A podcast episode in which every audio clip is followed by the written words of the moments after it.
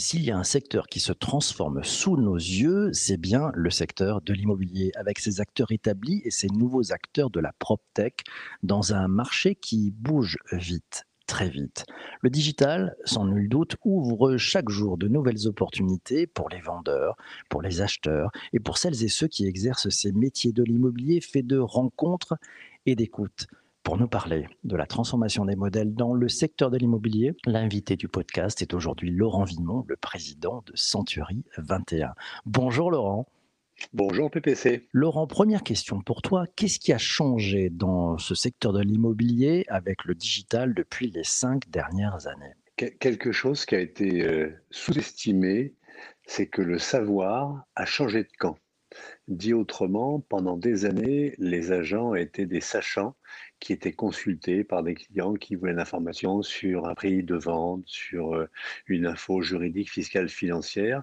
Et grâce ou à cause du digital, euh, les clients aujourd'hui sont des consommateurs surinformés, c'est-à-dire qu'ils ont l'accès à la connaissance.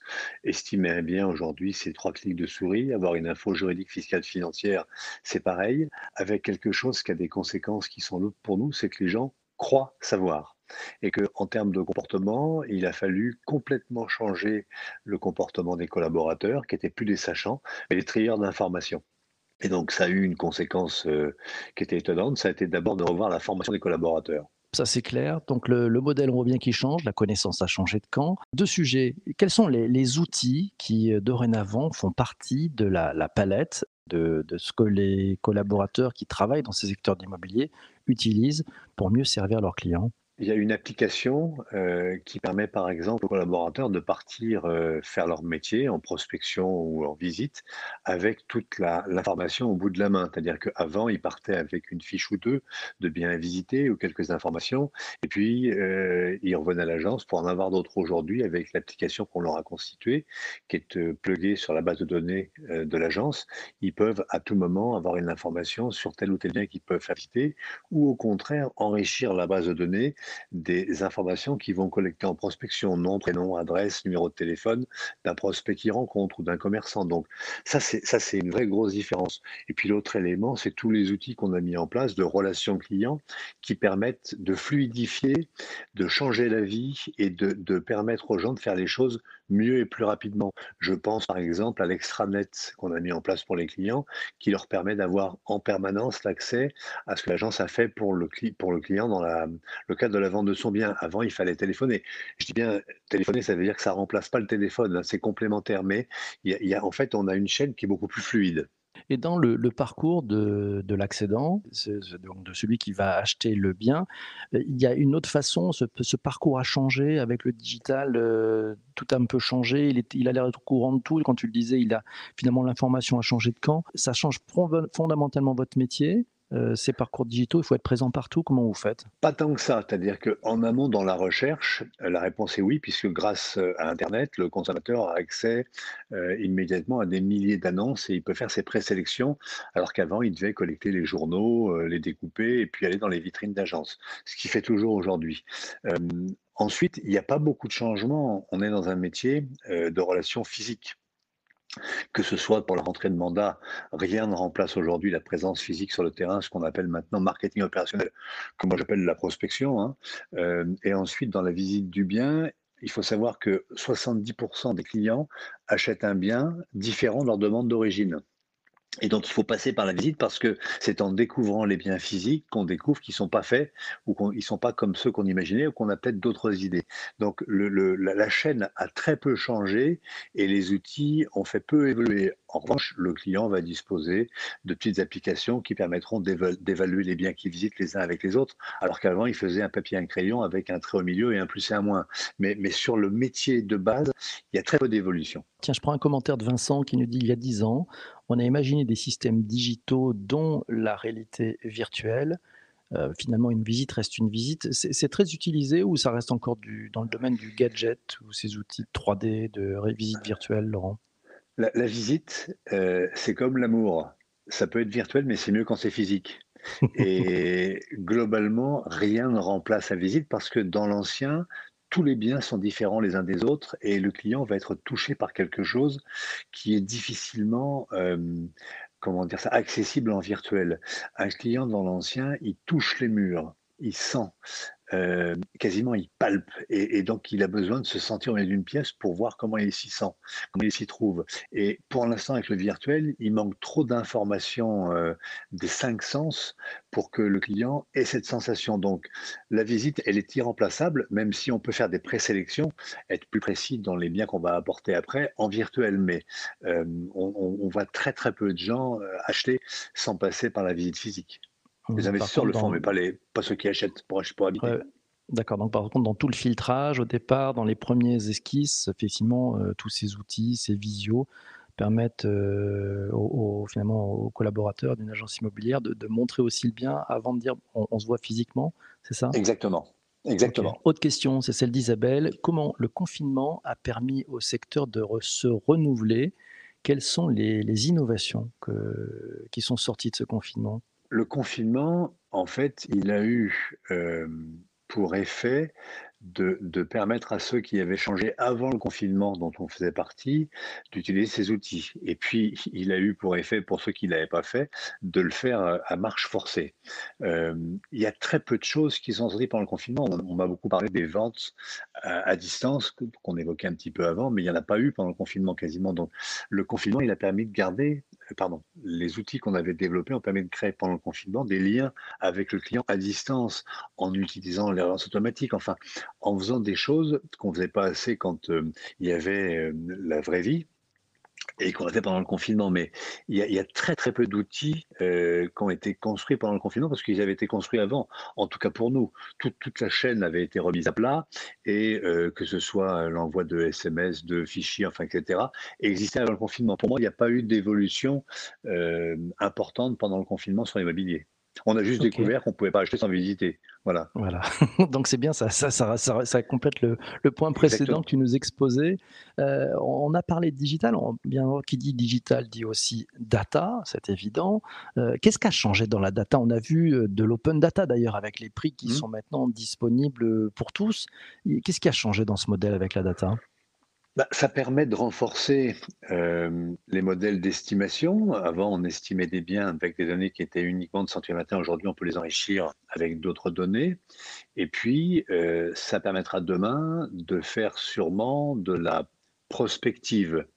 Euh, ça permettra d'analyser les comportements des clients et de définir dans la recherche des différents biens que tel type de client, tel profil peut être plus intéressé par ça que par ça.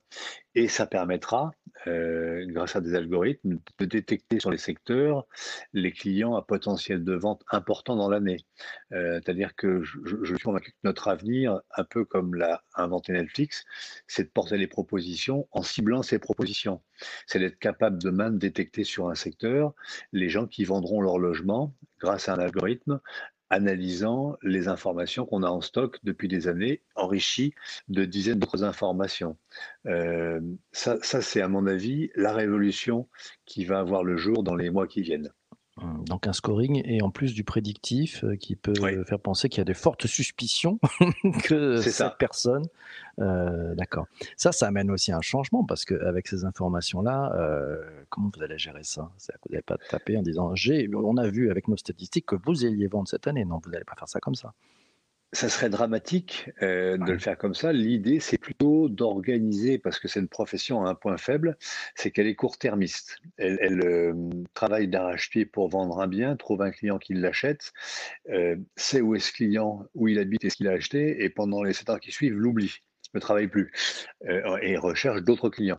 Dès l'instant où on va décider, grâce à ces données, de travailler différemment, on doit être capable d'identifier que ce client qui a acheté le logement en 2021 va le vendre en 2028 et que donc en 2027 on mettra un marketing euh, opérationnel ou euh, relationnel beaucoup plus serré et précis sur ce client-là avec des messages extrêmement adaptés.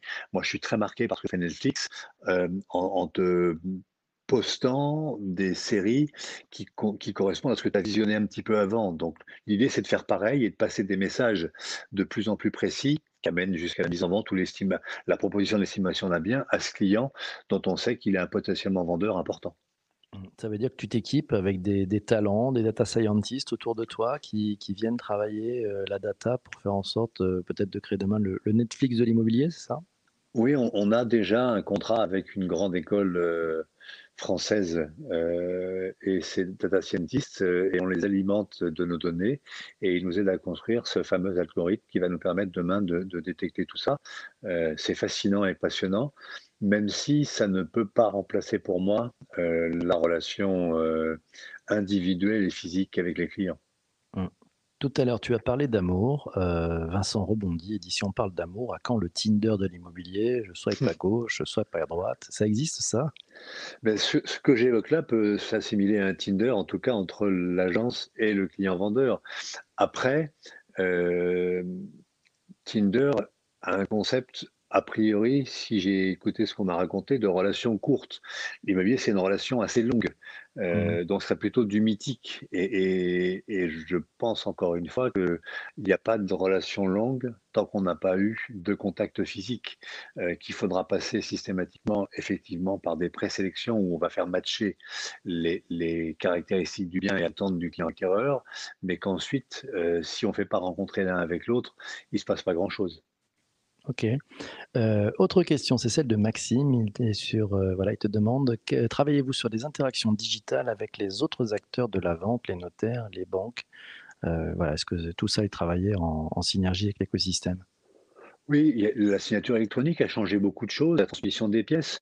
Hem, moi, j'attends un un grand, grand chantier qui pourrait être, heu, utile pour tout le monde, c'est la rénovation du cadastre qui date de Napoléon et qui est encore sur papier. Peut-être qu'on pourrait, numériser en y intégrant un ensemble d'informations, que l'État a en stock sur, les données liées aux biens, taxes foncières, enfin on devrait pouvoir, demain, faire les choses plus facilement et pour les consommateurs et les professionnels.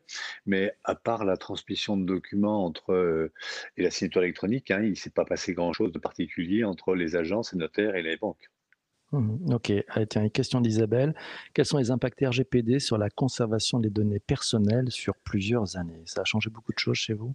Ah oui, c'est un chantier colossal. Hem, le le, le confinement a été l'occasion, heu, de permettre aux agences qui avaient du temps libre, de mettre en conformité tous leurs fichiers avec RGPD. Et donc on a fait un plan d'action, c'est le premier plan d'action d'ailleurs du confinement, qui doit être du 24 mars 2020, qui a consisté à demander à chaque agence et aux équipes de repasser toutes leurs bases de données au peigne fin pour voir s'ils étaient, heu, conformes RGPD ou pas. C'est un travail de titan. On a passé 20 millions de données au peigne fin avec opt-in, pas opt-in et la conséquence, c'est qu'il y avait pas on anony on anonymisait les noms. L'avantage pour nous, c'est qu'on a l'adresse du bien. On n'a plus le nom du du consommateur s'il n'a pas obtiné, heu, son son son nom et son prénom, mais on anonymise, heu, à l'adresse, donc on sait quand même qu'il y a quelque chose à l'adresse en question. C'est Mmh l'occasion aussi de relancer, heu, pour avoir l'accord du client et obtenir sa base. Donc RGPD, en termes de contraintes, c'est un travail de titan. En termes de de d'opportunités, c'est l'occasion de recréer un contact avec le client pour obtenir son opt-in et puis retravailler sa base. Très clair. Lionel te pose la question, est-ce que vos commerciaux utilisent les plateformes grand public pour sourcer? Non, rien ne remplace, heu, la la, mmh, la présence physique sur le terrain. Hem, le métier de conseiller, c'est un métier non pas de porteur de clés, mais quelqu'un qui transmet de l'histoire. Heu et ça, c'est possible si localement, il est un acteur engagé dans la vie de la ville. Il doit être, heu, au milieu des consommateurs et être capable de créer un lien qui fait de lui, une espèce de monsieur Ricoré, de ce garçon, sympathique qui est présent quand il faut et surtout qui a de la connaissance, qui va aider les consommateurs à prendre de bonnes décisions. Et pour l'instant, ces plateformes n'ont pas d'intérêt pour nous. Heu, nous, on a organisé ça il y a une trentaine d'années avec des secteurs qu'on appelle des îlots et le but du conseiller, c'est d'être connu par tous les consommateurs de son îlot au travers de mailing, de phoning ou de contacts physiques, d'opérations de pendaison de crémaillère. Enfin, j'en passe des meilleurs, mais c'est vraiment un métier de proximité. Un métier de proximité. On a parlé de data, on a parlé d'expérience client. On, voit aussi fleurir dans ce secteur euh, beaucoup de, startups, hein, beaucoup de startups, tu en, vois plein. On appelle ça la PropTech. Qu'est-ce que tu as repéré comme, comme startup très intéressante dans, votre secteur d'activité? Euh, celles qui permettent de, détecter les dossiers locataires réels des dossiers locataires faux. Euh, qui avec une pareil une IA étudie les pièces et puis te donne un verdict sur euh, la, pertinence ou la véracité des dossiers locataires, dont beaucoup sont, truchés, ou triqués, mais on va dire trichés ou truqués. Voilà, j'ai trouvé le bon mot. Euh, avec des feuilles de paye bidon. Ça, c'est un, modèle rigolo. Pour le reste, à part des gens qui déguisent la PropTech en, en low cost, j'ai pas vu grand-chose. Ok, donc pour l'instant, c'est encore en train d'émerger. On voit quand même des grandes plateformes aux États-Unis, euh, des, gens qui ramènent de la data, qui amènent énormément d'informations autour du bien. Ça, c'est des sujets sur lesquels vous allez aller. On voit bah, autour quelles sont les écoles, les taux de criminalité. Enfin, on a vu beaucoup de choses dans des modèles. Euh, ça, c'est déjà dedans. Vous vous en servez après, pendant la vente. Euh, comment ça marche? Bah, la différence, c'est qu'aux États-Unis, la donnée, elle est publique et publiable. En France, elle est publique et non publiable. Il y a plein d'informations en France accessibles que tu n'as pas le droit de publier parce que euh, c'est comme ça. Ça, je parlais d'un cadastre numérique qui permettrait justement de recenser ces informations, euh, d'en faire un, un- carrefour d'informations euh, globales. Pour l'instant, c'est compliqué parce que les données du bien, par exemple, le prix de vente, sont pas publiables. Aux États-Unis, tu as l'histoire du bien avec les ventes faites depuis 10 ans euh, et euh, le prix de vente à chaque fois. En France, on ne l'a pas encore alors que c'est accessible. Tu y as accès, mais tu n'as pas de le publier. Donc, il y a plein de choses qui peut-être vont évoquer au niveau réglementaire. C'est c'est pas le cas pour l'instant. Je voudrais qu'on fasse un peu de prospective euh, ensemble ce matin. Laurent, dans quatre, cinq ans, euh, tu imagines comment euh, le vendeur immobilier, il est équipé comment, il fait comment son métier? Il est euh, à intelligence augmentée. C'est-à-dire qu'il a, il a au bout de la main des informations qui lui permettent de faire son métier mieux et plus rapidement. Je pense que les masques type Oculus, euh, j'ai vu que Facebook avait lancé des euh, permettant justement d'accéder à tout ça, seront Mhm. certainement euh, disponibles et efficaces. Mais moi, je suis convaincu que, que même si en termes de technologie, il a accès à plein d'informations permettant d'identifier en amont de tout le monde euh, les gens qui vont euh, faire les transactions, il restera quelqu'un dont, dont l'empathie, l'écoute et l'enthousiasme seront différenciantes. La différence, c'est qu'il aura dû mettre une couche techno là-dessus, mais que c'est pas la techno qui va porter le reste. La techno sera au service de son métier et lui permettra de faire les choses plus efficacement et plus rapidement. Tu vois, dans les outils qu'on a développés qui Mhm. sont, et j'ai oublié d'évoquer, la relance automatique qui vient se substituer à tous les gens qui ont oublié de faire leur métier, ça les rappeler un client. On a un Mhm. système en place dans les bases qui qu'au bout de 30 jours, si le collaborateur n'a pas renseigné une date de relance, le client reçoit un mail de relance. Voilà, ça c'est des petites choses comme ça qui permettent euh, de dire on vous a pas oublié, mais, mais ça, ça vient se substituer à, ça ne remplace pas. Ok. Dernière question, c'est celle de notre ami Lionel. Il te demande, à défaut de cadastre, les outils de Google, Maps, les avis aident les clients. Est-ce qu'ils vous aident aussi? Nous, on a, choisi de rentrer dans les avis clients il y a maintenant 7 ou 8 ans, euh, avec de beaux résultats, puisque c'est la sixième année consécutive que la marque est élue euh, numéro un de la relation client par le, le classement HG Les Échos, euh, et, qu'on considère que plus tu fais ton métier correctement euh, en amont, moins tu as de réclamations clients. Et plus tu traites ces réclamations clients, plus ils deviennent des ambassadeurs. Donc, on a publié, euh, grâce à, Google, toutes ces avis clients. On a un système en place qui permet aujourd'hui d'interroger les clients euh, dès l'estimation jusqu'à la vente qu'ils donnent leur avis, qu'on publie, euh, qu'ils soient bons ou mauvais, et qui permettent de donner à la marque euh, d'abord une dimension de, de transparence totale et ensuite de performance. Donc, on a, on a ce système en place. Apparemment, il marche pas mal. Magnifique. Merci Laurent. Cet épisode du podcast est maintenant terminé. Un grand merci à toi pour t'être rendu disponible et avoir répondu à, nos questions. Euh, demain, on va avoir un sujet qui va t'intéresser. On va parler de changement de cadre de vie. Euh, J'ai comme invité dans l'épisode du podcast Manuel Dorn, un tech influenceur que vous connaissez sous le pseudo de Corben. Il va vous parler de New Life, changer de vie. Si vous y pensez, il l'a fait, il va vous en parler. Mille merci à vous tous. On se retrouve euh, très vite pour un prochain épisode du podcast. Surtout, portez vous bien, ne lâchez rien et soyez présents demain matin, 7h30. Salut mes amis, ciao ciao.